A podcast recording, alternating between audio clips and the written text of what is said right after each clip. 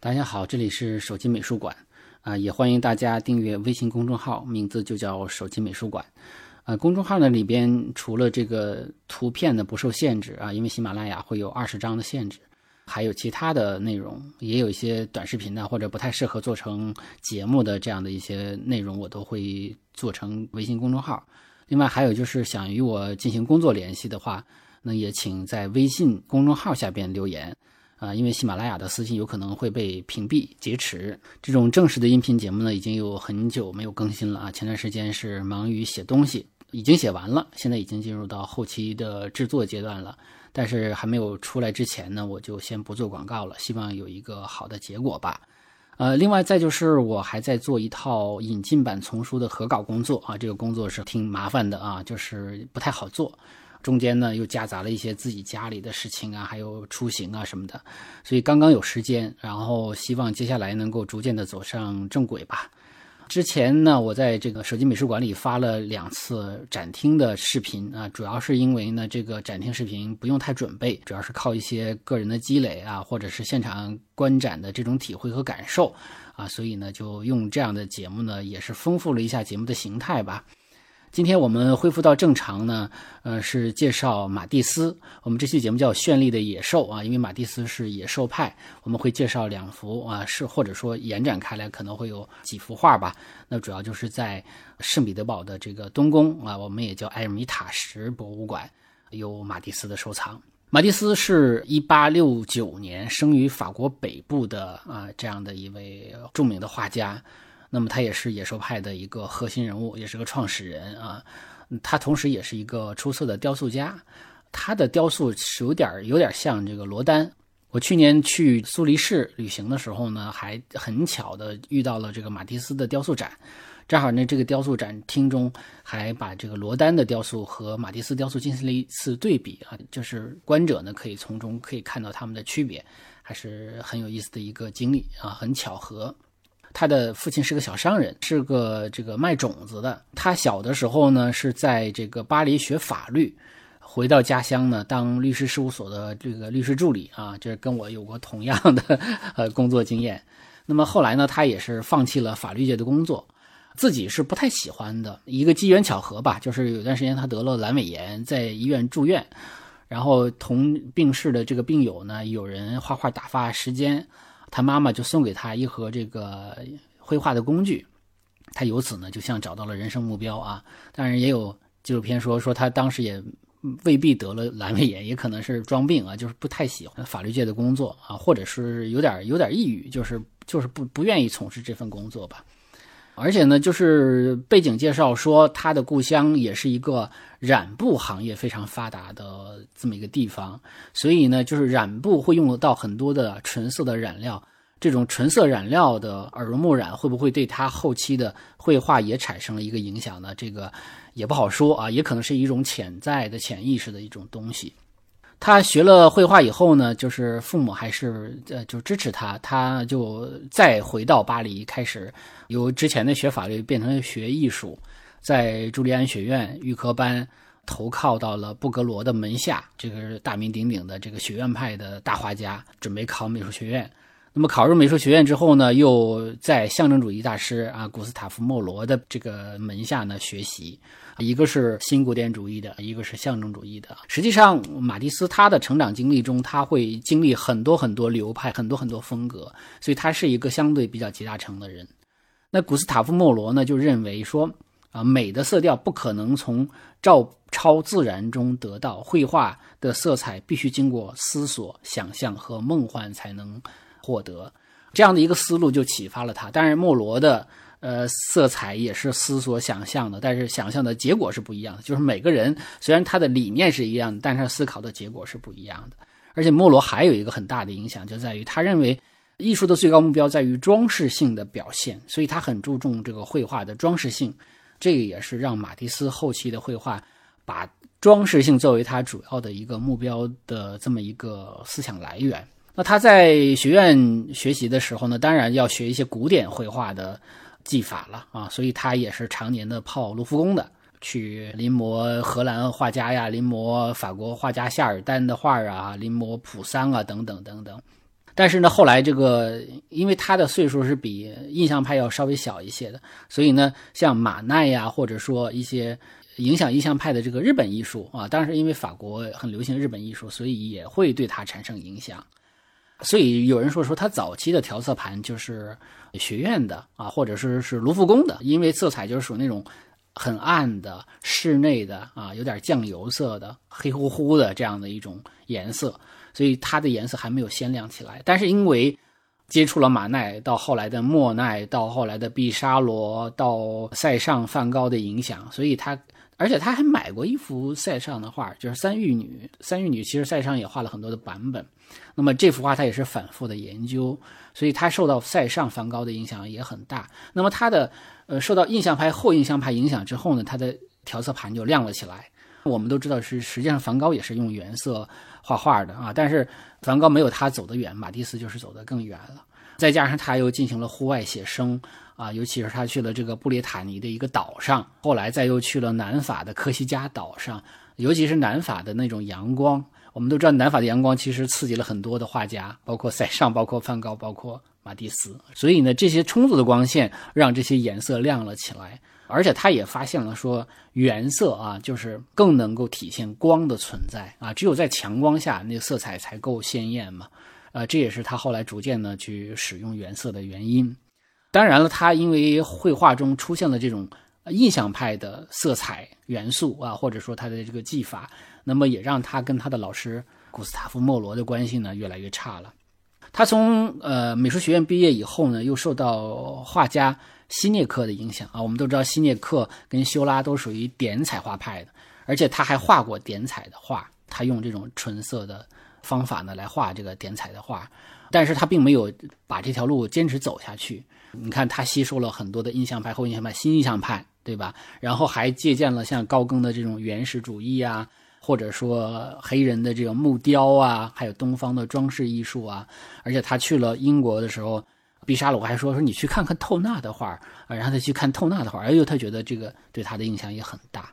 包括我们刚才讲他高更的原始主义影响，他在一九零五年的时候创作了一幅画，叫做《生命的喜悦》。这幅画受到这个高更的这个影响，所以呢，他是我们刚才讲，他是从学院派的严谨起步，融合了象征主义的这种装饰性，印象派的鲜明的色彩，还有新印象派的这种规律的点彩，后印象派的这种色彩分析啊，那都融合到了他的学习经验中。最后，我们可以叫它叫做原色爆发的野兽主义。那么说到野兽派这个名字呢，我们很早之前就听说过这个名字，但是我我不太理解，就是为什么叫野兽派啊？它实际上是有个典故的，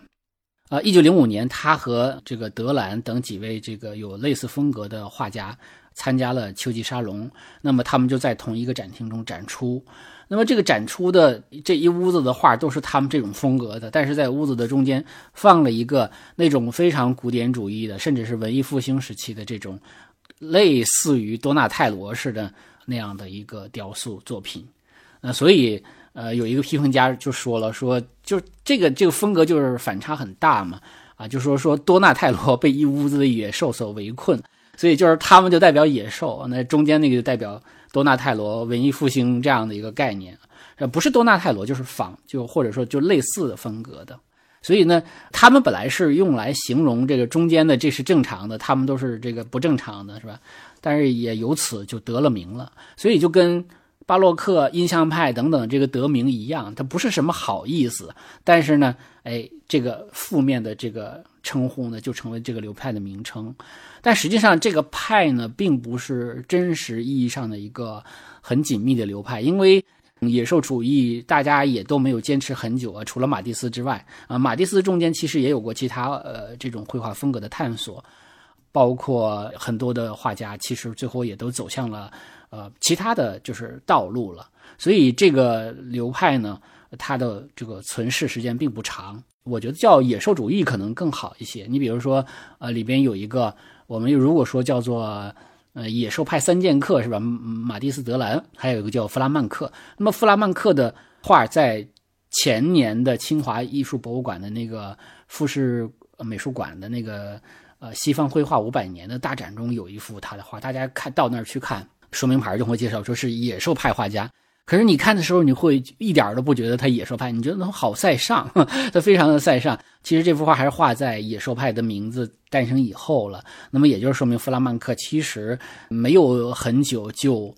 转向了塞尚主义了，就是变成其他的风格了。所以野兽主义，呃，基本上这个流派可以说是昙花一现。但是呢，它有一种观念上的变革，它就是从主观意识上去改变了物体的形态。啊，把美给变成一种感觉，变成一种装饰，是一种观念上的变革。因此，这个野兽主义的影响还是很大的。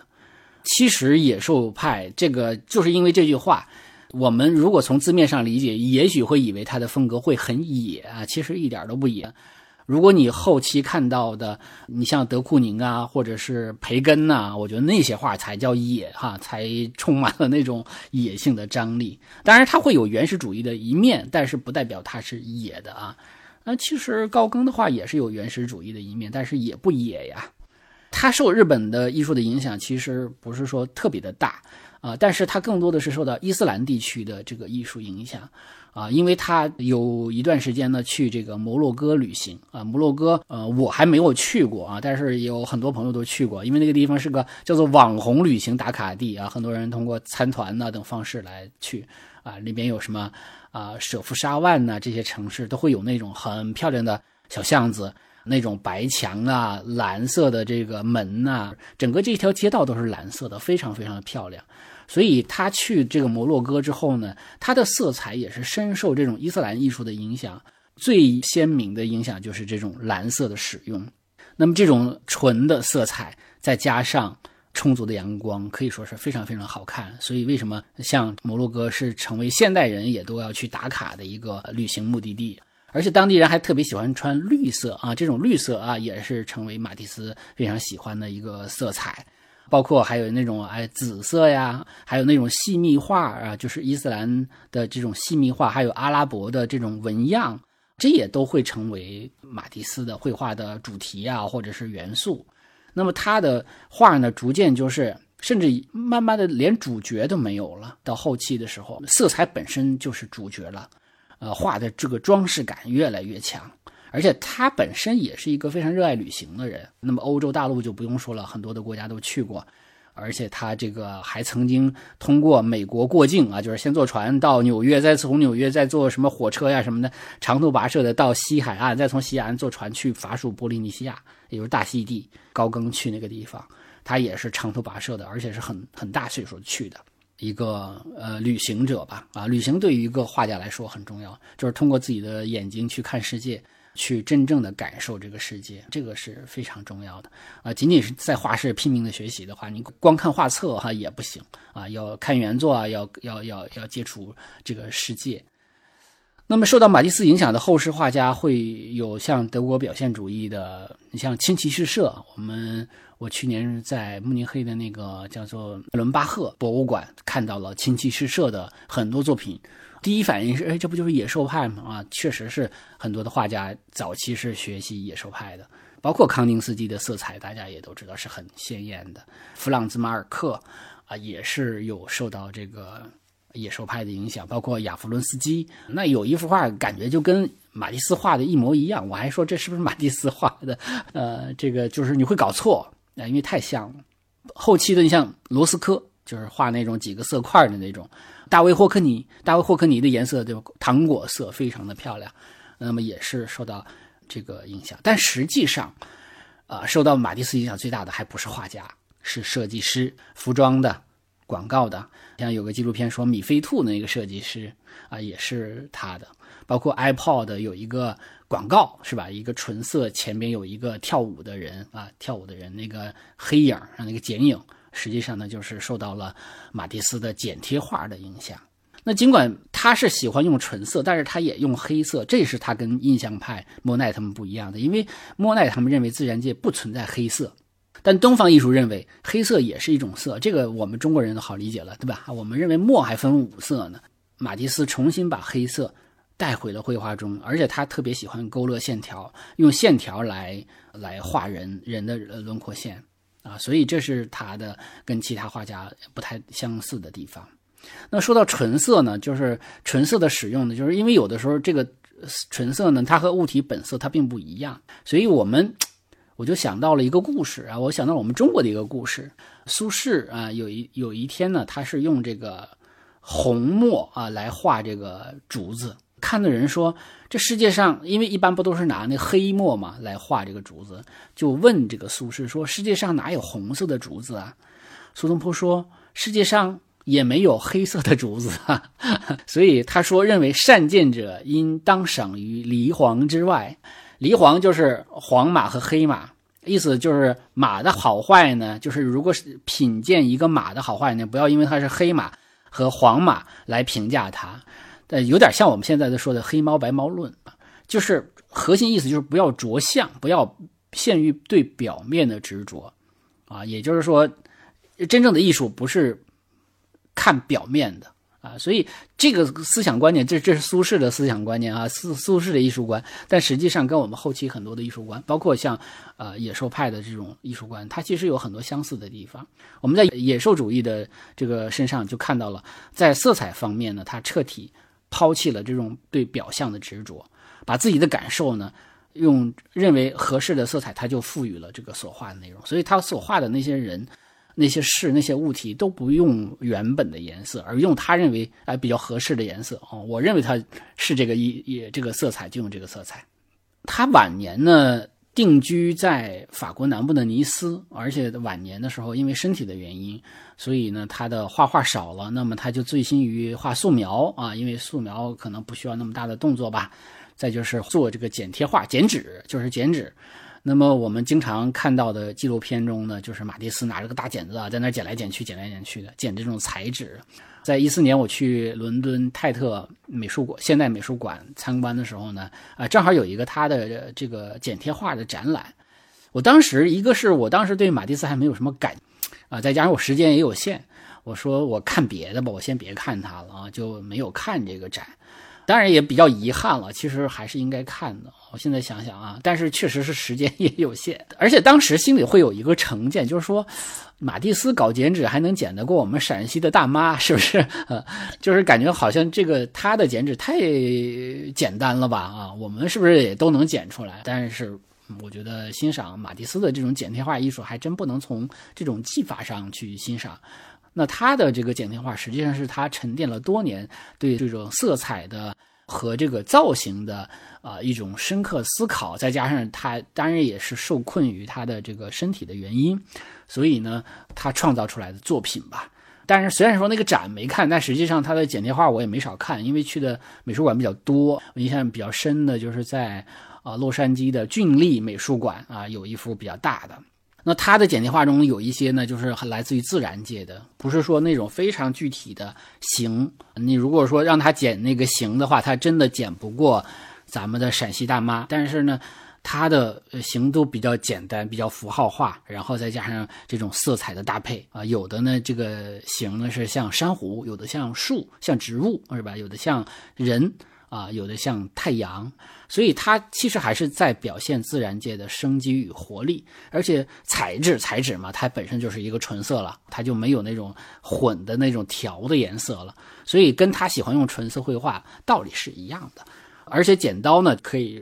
把一个物体或者一个形的这种界限给框定下来。这种框定的方法，就跟他用那个黑线去勾勒人物啊，或者线条啊这种。就比较像他，我觉得这个也是，呃，就是他用剪贴画来取代这个油画啊，来表现自己的艺术的一个原因吧。在四九年到五一年的时候呢，他设计了一个啊，他当时在呃尼斯的乡下有一个小镇叫旺斯，在旺斯呢设计了一个小礼拜堂，是多明我教会的这么一个小礼拜堂。因为他晚年的时候呢，有一个照顾他的护士。啊，当然，同时也兼做他的模特。后来，这个这个护士呢，就加入了这个教会，成为一名修女，就向他，呃，算是请他帮忙吧。那么，因为跟他很熟，他也就应允了。他就设计了一个旺斯的小礼拜堂啊。那么，他的这个壁画呢，采用了一种非常简笔画的形式，就甚至你看着就觉得像一个草稿一样，就是很有。很有马蒂斯的范儿，现代主义的一个教堂。小礼拜堂是小小的不大，花窗玻璃就是用的它的剪贴画的形式，或者叫剪纸画的形式啊做的一个叫做生命之树，蓝色背景上面有绿色、黄色的植物树这样的。南部法国的这种强烈阳光从外边透进来，照进教堂里，那么这个反光再投射到地面上，再投射到画着简笔画的这个墙上。那形成了一种非常美轮美奂的感觉。如果你擅长色彩的话，都可以尝试着去做花窗玻璃啊。当然，这个不是每个人都有机会的啊。我们知道这个马蒂斯，我们还知道夏加尔，对吧？我看过夏加尔在苏黎世啊，在芝加哥艺术学院美术馆呢，有这样的极其极其漂亮的花窗玻璃的作品。因为夏加尔也是擅长做色彩的。我还提到过这个大卫霍克尼啊，在威斯敏斯特教堂也做过一扇窗的化窗玻璃，也都是非常成功的，因为他们都非常擅长色彩。他的生平呢，我就简单介绍到这里啊。接下来我们主要介绍两个作品，一个叫《谈话》，一个叫做《舞蹈》。《谈话》这幅画呢是画于一九零九年到一九一二年，它收藏在埃尔米塔什博物馆的总参谋部大楼的展区。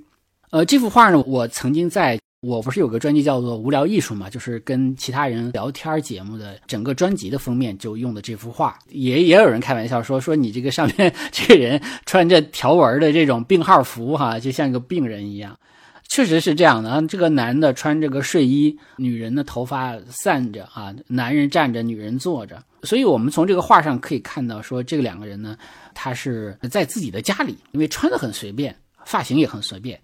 所以也说明了，其实从这个时期开始，家居环境就是马蒂斯非常喜欢的一个绘画主题了。那么这幅画的特点就是它大面积的使用了蓝色，蓝色是马蒂斯非常喜欢用来表达空间感的色彩。那么就感觉这个墙啊、地呀，是吧？包括椅子啊，都弄成了跟这个空间完全一样的蓝色。你甚至会觉得这个女的是不是坐在？空气上是不是悬空了啊？这是它很特别的一个画法。如果我们仔细看的话，会看到画椅子的细线。呃，我在这个节目的这个图文部分啊，或者微信公众号里，我会附载一幅它非常有名的画，叫做《红色画室》。它就是用这种画法，就是整个的空间都是同一个颜色啊，那个就是完全是红色，所有的家具用细细的黄线勾勒出来啊，但是你不仔细看的话，你都看不出来。但是他如果想突出什么，就把那个部分画成彩色，比如红色画室呢，他会把画室里边挂的画变成了这个彩色，他的目的就是要弱化这个家具对视觉的影响，不让这些东西对人的就是视觉造成一种分散注意力。我们在这幅画中呢，他就是用这种方法呢，弱化了椅子的存在感。从色彩的角度来上，它这个画中也出现了红色啊、橙色呀，啊，还有绿色啊，这也这都是他很喜欢用的颜色。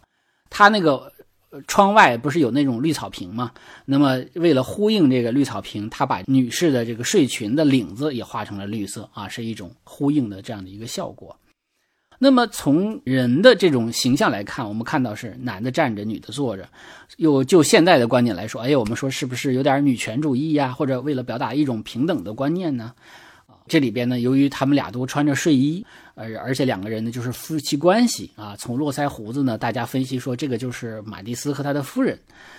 其实他也没有把这个人画的具体的像某一个人，他也他的目的也不是说我要把他画的像成像某一个人，因为他也不是写实的画，所以他也没有太多的细节。那么我们讲现代艺术或者讲讲马蒂斯的画，有的时候就很难，就在于他没有那么多细节可以给你去一个一个的去掰扯啊，给你讲哎这画这个啥意思啊，讲什么故事啊？没有，他就是很注重这种画面的装饰性，所以呢，他通过色彩构图呃以及整个这个感受呢，给大家传递出一种气氛，这个才才是他想要的。他有一个观念，他认为就是细节呀会降低线条的纯度，降低情感的强度。简约造型的艺术呢，可以激发人类最直接的情感，而红蓝绿是主色，所以呢，会使画面纯粹而且表现力丰富。所以呢，就是不仅仅是要用纯色，而且主要要用红蓝绿啊这三种颜色。一会儿我们看到的那个。舞蹈的话就更是这样的，而且我们说在画这幅画的时候呢，毕加索和布拉克所创造的这个立体主义啊，受到非雕非洲木雕的影响的立体主义已经诞生了。那么马蒂斯也受到这个风格的影响，所以他画的人呢脸就很简单啊，也是喜欢用这种几何的方法来建构这个面部形象。实际上啊，就是说，在一九一几年代吧，呃，他还他还进行了过一些这种立体主义的探索。他有些画看起来是很像立体主义的，甚至有一些画，我我一度都认为这是不是毕加索的画啊？就是确实会比较像，就是从感觉上就很像。但是呢，他探索了一段时间之后呢，他还是回归了野兽派了。那么这幅画我们叫它谈话，但实际上看到两个人也没有在张嘴啊，而且这男士呢手插在这个口袋里啊，很随便，呃，很闲适，有一点说 那种有一搭没一搭的啊，在闲聊的感觉，也可能是说，哎，一会儿咱们出去去哪儿吃个饭呢？啊，这种闲话不像是那种很严肃的讨论什么问题，而且这男主角穿的这个条纹睡衣啊。啊，我有的朋友说像病病号服，像精像是不是精神病患者？有人说是不是像囚服？因为有的监狱就是用这种衣服当那个囚服，是吧？大家看过那个电影《帕丁顿熊》第二集，还有就是穿条纹睡衣的男孩啊，监狱都是用这种条纹的衣服。有那种喜欢解读绘画的，就是说，呃，他也不是随随便便的就画一个穿条纹的睡衣，是吧？也有可能也有其他的睡衣，为什么要画穿条纹的呢？那我的理解是，他可能就是有这么一件，而且他还有构图上的需要，它是直的竖的线条，而且它跟男性的形象这种比较刚的啊，比较比较直的这种形象，那和这个女士的这种曲线的形象，它也形成了一种呼应啊。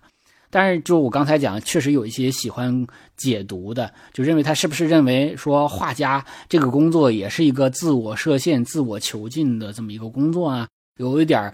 小抱怨呐，或者有一点这种对自己工作的一个事业的一个反思啊，就是我们受困于我们的这样的一个职业里啊。但我觉得这就是猜想了，但是有这样的说法。啊，有这样的说法，但是我我个人觉得这种构图上的需要还是比较可能的啊。当然，更可能的是他就是有这么一件衣服，而且我们可以看到后边那个窗，这就是两个人中间有一个窗户，后面的这个区域。那么窗户上，它下半部分是一个漩涡曲线的铁艺栏杆，这也是他在他的画中经常出现的，因为他喜欢画窗，那么窗的下面通常都会有一个铁艺栏杆。这个铁艺栏杆其实也有这样的作用，因为它也是一个曲线，这个波浪的这种萱草纹式的这种曲线，其实它也是这种男人和女人中间的一个过渡，同时也是呃两个人之间的一个联系。窗户呢本身它就是可以增加室内景的这么一个纵深感。啊，它不是闷在那儿了，对吧？同时呢，它又形成了一个呃两个世界的感觉，一个是室内的世界，一个是室外的世界。它可以去想象成两个视觉的世界和内心的世界，是吧？可以形成这样的一个呼应，也可以形想象成什么现实的世界和理想的世界啊。所以呢，呃，其实很多画家都喜欢画窗子的。我喜欢的画家里头有好多都喜欢画窗子啊。窗在视觉上，它会有一种不小的这种创造的一个。可能性啊和想象的这个空间，而且这幅画的构图很像是古代绘画天使报喜啊，天使报喜就是天使来告诉圣母说啊，你怀上了上帝的孩子。天使报喜也叫什么圣母领报受胎告知啊，对吧？这就是很传统的这么一个宗教题材。女的就可以对应着圣母，男的这个站立的男的就可以对应着那个来告诉他说你怀孕的这样的一个天使啊，来告知受胎的天使。这个我们可以认为是一种经典构图的重建或者重构，或与现代题材的一个重构。啊，另外我也突然间发现，好像去年来中国展览的大卫霍克尼的那个克拉克夫妇和帕西猫，跟这幅画真是何其相似乃尔哟！构图上非常非常的有相似的地方。当然，那个是男的坐，女的站着。很有意思，就是可以看到，我们可以看到画家之间的相互的借鉴。我不知道受没受他的影响啊，但是确实很像。这个窗它还有一个作用，它其实有的时候会像一个画中画，它起到了这样一个作用，因为它把它这个窗子一般都画的比较正对着它，方方正正的，很平。所以我们从这幅画也可以看出，其实它的特点呢，就是一个是人物越来越简单，色彩呢越来越纯粹，同时呢就是造型呢也越来越的这种扁平化的。我们从窗子往外看去啊，有这个绿地呀，有花坛呐，还有这个树，还有远方的那种粉色的墙，是吧？还有大门。所以我我们刚才也讲了，我们看到那个远处的那种粉色的门的时候，我们会想到大卫霍克尼啊，他的画中经常会有这种糖果色。啊，这是我们今天要先介绍的第一幅画啊，叫做《谈话》，是在东宫的埃尔米塔什博物馆。第二幅画叫《舞蹈》啊，也在东宫的埃尔米塔什啊。我记得在就是旅旅行漫谈里头我说过啊，我就是我觉得就是马蒂斯啊，我们之前呢觉得啊好像没有感觉，看一幅画两幅画，尤其看图片没感觉。那是第一，你没有看到原作；第二，就是说你看到原作，如果是一幅两幅的话，你可能也无感。你如果你要是去了埃尔米塔什啊，我觉得根本不用老吴在这讲啊，你就看就完了啊，就是一下子就能明白，一下子就会喜欢。东宫的这些马蒂斯的收藏呢，都是大多数都是来自于俄罗斯的收藏大家，叫做谢尔盖·西楚金。舞蹈就是应他的之约来创作的。啊，给他家的什么一个楼梯大厅是创作的。西楚金是法国现代艺术的收藏大家，当时收藏法国现代艺术的还有一个美国就是斯坦因啊，斯坦因。俄罗斯还有一个叫做莫罗佐夫。那么莫罗佐夫和西楚金收藏了很多的呃现当代的法国艺术啊，所以大家才能够在圣彼得堡、在莫斯科能够看到那么好的印象派。啊，以及以后的一时一段时间的这个收藏，这非常非常难得，所以我非常意外啊！我当时去莫斯科去这个圣彼得堡的时候，我没有想到他会有那么多的收藏，而且收藏的那么好，水平那么高啊！尤其是马蒂斯的收藏，真的是太好了。那么西楚金是一个火眼金睛的，就是有很很有眼光的一个人，因为当时。巴黎的这个主要的评论界其实对于野兽派还是很不很不接受、很不认可的，所以他也他可能能卖，但是也卖不了太贵啊。因为当时社会主流的这种艺术收藏呢，还是刚刚接受印象派、接受后印象派，显然野兽派比后印象派又往远走了很多了，所以呢，就是其实不是太接受的。但西楚金就是很勇于的接受他。所以他特别喜欢马蒂斯，就是马蒂斯跟毕加索是一个竞争关系，但是马蒂斯也是把毕加索又介绍给西楚金，所以他又买了很多的毕加索。所以呢，在埃尔米塔什这个博物馆呢，大家除了看到很多很精彩的马蒂斯之外呢，还能看到很多很精彩的毕加索。很重要，就是幸亏有他的收藏，才会有这么一批东西可以在一个地方。一网打尽的看到，再要补充一点，就是埃尔米塔什的这个这个现当代的艺术的部分，它是放在总参谋部大楼，不在那个就我们经常看到的那个大那个非常漂亮的古典建筑里，它不是在那个主楼里，所以呢，大家它是分开要出来再进去的啊，所以呃是在广场的正对面啊，就是要相隔比较远，就是大家去的时候不要错过这个地方，如果错过了，你可能就是错过了一个亿，就是这种感觉。我们接着说这个西楚金的这个收藏，当时就是因为他画的，有人就觉得这不就是一个疯子画的吗？所以有一个说法叫做一个疯子画，一个疯子买。画就是指马蒂斯，买就是指这个西楚金，因为他跟马蒂斯已经成为一个很好的朋友。有时候马蒂斯也觉得，哎，这画我画的挺好，不想卖，那他也不好意思拒绝，对吧？而且西楚金到那去了，就说，哎，我觉得这画不错啊。那马蒂斯说：“哎，我还没画完呢啊！我这个，而且我觉得不太理想，我再给你再重画一个不？这个这个西楚金的大概的意思就是说，不用了，不用了，我就要这个。所以他其实也是当时法国现当代艺术的一个金主爸爸，也是因为他的原因，所以这些画家才有比较好的生活啊。他是一个当时俄罗斯最有钱的一批人了。”所以我也很奇怪，其实当时的俄罗斯已经处于这个王朝的最没落的时候了，但是竟然会有这样的大家去，还有这样的心去收藏哈，这个我觉得也挺奇怪的。但是这里边其实有一个插曲，呃，就是关于西楚金的，就是苏联成立了以后，是吧？十月革命以后，苏联成立了，他的财产、他的收藏，包括莫洛佐夫的收藏，其实都被充公了。呃，被苏联政府给给没收了，所以他和他的家人就流亡到了巴黎。他留在莫斯科的家人呢，被赶到了他家别墅的某两个房间去啊，只能在那里居住。后来，当然他们也最后也都去了巴黎。苏联政府最困难的时候，曾经一度要拍卖他和莫洛佐夫的收藏，其中他的那幅就是收藏的塞尚的一幅画呢，差一点卖掉，因为要价太高，人家美国人没买，所以就还幸免于难啊，就留在了这个俄罗斯。莫洛佐夫的收藏的梵高的夜间咖啡馆啊，就是那个室内版的一个红红的房间，有一个台球桌，然后上面有几个电灯啊闪亮的那那幅画，实际上就是莫罗佐夫收藏到。俄罗斯的，但是那幅画就被卖掉了，卖到了耶鲁大学。就是莫罗佐夫的孙子到现在还打着官司，就是觉得这个收购是不合法的，因为苏联政府的这个没收本身就是不合法的。包括现在，因为苏联都已经解体了，但是如果说西蜀金收藏的这部分展品，如果到很多国家去巡展的时候呢，西蜀金的后代，他的孙子啊，或者他什么的这个后代，也都会要求那个国家的政府说，你要。把这部分画扣留下来，因为苏联政府获取的这个画是非法的。当然，他们一般就在这个官司还没打的时候，就把这画就拿回去了。苏联解体之后，这个画也没有返还这个私人。这就是关于西蜀金这笔收藏的这么一个插曲吧，算是一个相关的，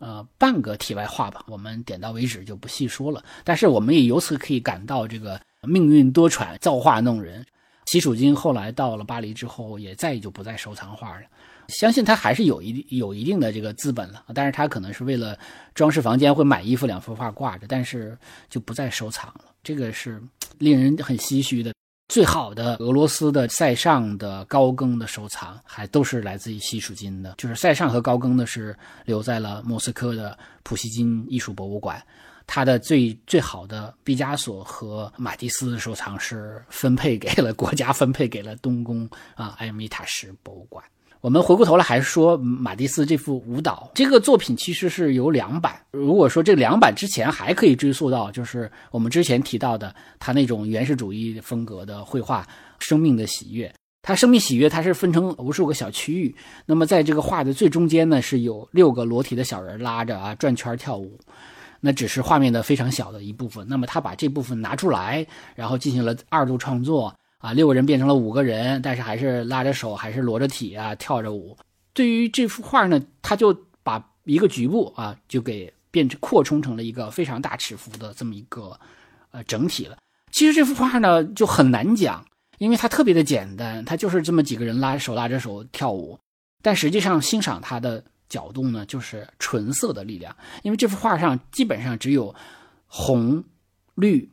红、绿、蓝三种彩色和黑色的线条，对吧？只有这个，如果非要把黑色算一种色的话，就是四种颜色。那么人物造型呢，它也是体现了一种线条的力度，它用线条就勾很简单的勾勒人体扁平化的人物。那么第一版呢，是收藏于纽约的 MoMA 啊，纽约现代艺术博物馆。埃尔米塔什这是第二版啊，也是更完善的一版，更受欢迎的一版，更被公众所喜爱的一版。我会把这两幅画都放出来，大家可以对比着看。初看的话会觉得，哦，这两幅画好像太像了，就没什么太大的差别。但如果一仔细去感受的话，就觉得差异还是很大的。首先，人的这个色彩是不一样。那第一版的人色彩更类似于人的肤色，也就是说，它还有一点儿倾向于往写实的走的这么一个感觉。但是呢，到了第二版，它就变成红色的人了。所以它这个红色呢，就是用来跟蓝色和绿色来搭配的。人物上的处理上呢，也也有很大的差异啊。为了方便叙述呢，我们就把这个五个人编个号，就左一啊，就叫一号舞者，从他开始顺时针算，就是二号、三号、四号、五号。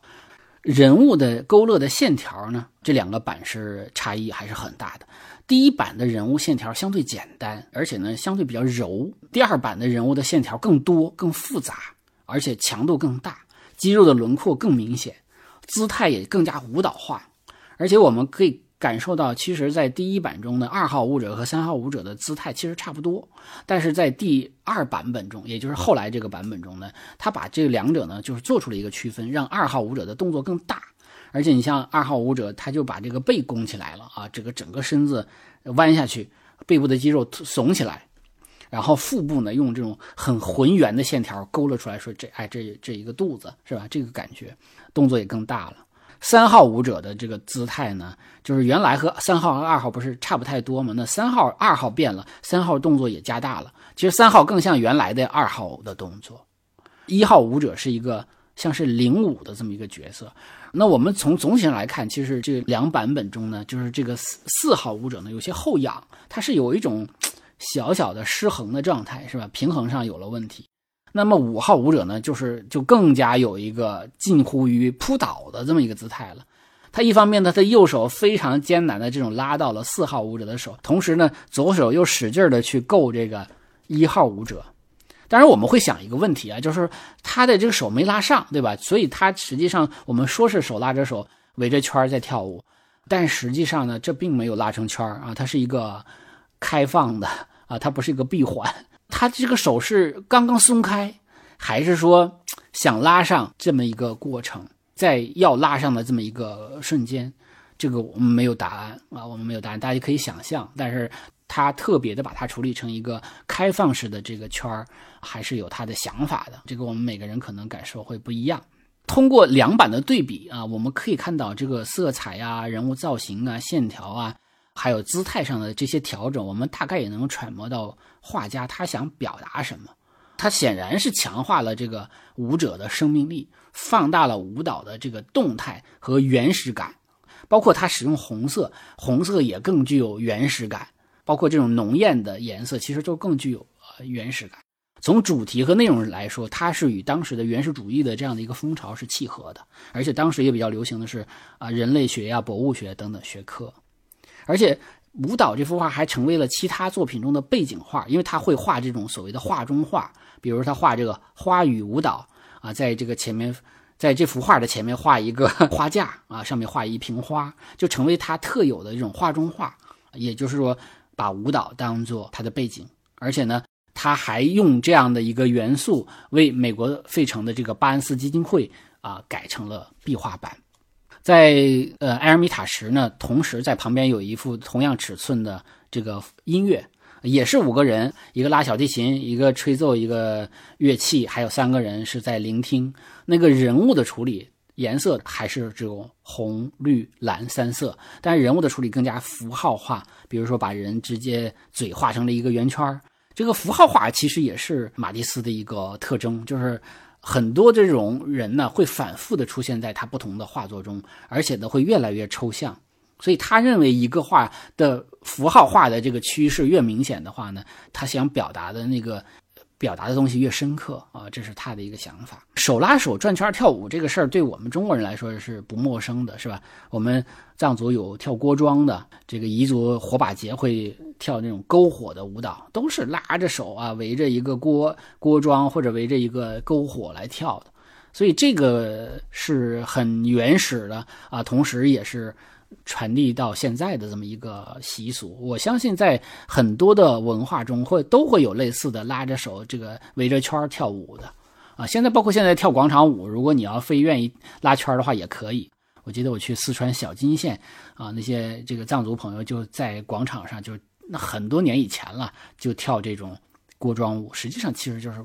藏族的广场舞了。而且我们在国家博物馆就收藏了一个。马家窑文化时期的这个叫做舞蹈纹彩陶盆，距今已经有五千多年的历史了。那上面画就是手拉着手转着圈跳舞。这种舞蹈本身呢，它不完全是一个娱乐的，不像现在啊健身娱乐啊这样的一个作用。它本身是有一种巫术的感觉，有一种祭祀啊与神灵对话的那种原始宗教的感觉。所以呢，它的用了这样的一个形式来呈现在。这个这个舞蹈这幅画中，他想跟原始主义这种勾连哈，或者说是表达这种原始主义的这个倾向就非常的明显了。那看这个画的时候，我就会想到著名的一个音乐，就斯特拉文斯基的《春之祭》。这首曲子写成的时间比这幅画也就晚了两三年的时间，啊，时间其实是一个同一个时代的。但是斯特拉文斯基写的这个《春之祭》也是一个石破天惊的一个现代主义的音乐。所以它里边也呈现了非常强大的那种张力和原始感啊！我感觉这虽然它不是一个艺术形式吧，但是还还是比较相像的。那么我也在音乐厅里头听过，像阿姆斯特丹皇家音乐厅管弦乐团，还有像刘森音乐节管弦乐团、纽约爱乐这个三个团的三次演绎，我都听到了啊！我是啊，非常震撼的啊，因为之前可能听到的都是古典主义的，但你听到这种比非常现代的啊，不太优美、不太和谐的音乐，你会被震撼到，就是它里边的那种生命的张力是非常非常撼人的。所以我会在整个节目的结束给大家附上这段音乐。哎，特别有意思，我就是在准备这期节目的时候呢，我查这个音乐的时候啊，我突然间发现有一个钢琴版的《春之祭》。封面就用了这，就用了马蒂斯的这幅舞蹈的画来当做他的 CD 的封面，所以可以说英雄所见略同啊，大家可能想到一块儿去了，突然间觉得哦，好像这个舞蹈和这首曲子是那么的契合。那么今天的这个内容我就讲完了啊，最后还是说这个手机美术馆的版权属于博主老吴本人啊，未经允许不得在任何媒体平台上使用啊。那么也希望大家多多转发支持。那么我的这个还有一个付费节目叫老吴陪您，经常有朋友找不到这个节目是陪您，不是陪你啊，啊，老吴是很有礼貌的啊，老吴陪您逛卢浮宫，来找到这个节目。这个节目呢，在幺二三知识节上啊，十二月三号，喜马拉雅有个知识节，会有个优惠活动，可可以打五折，并且还可以满减。所以如果还没有买的朋友呢，如果想听啊，可以在那个时间参加这个活动。接下来就请大家欣赏这个斯特拉文斯基的《春之祭》的第二节，把这个耳机音量稍微小一点啊，因为很震撼。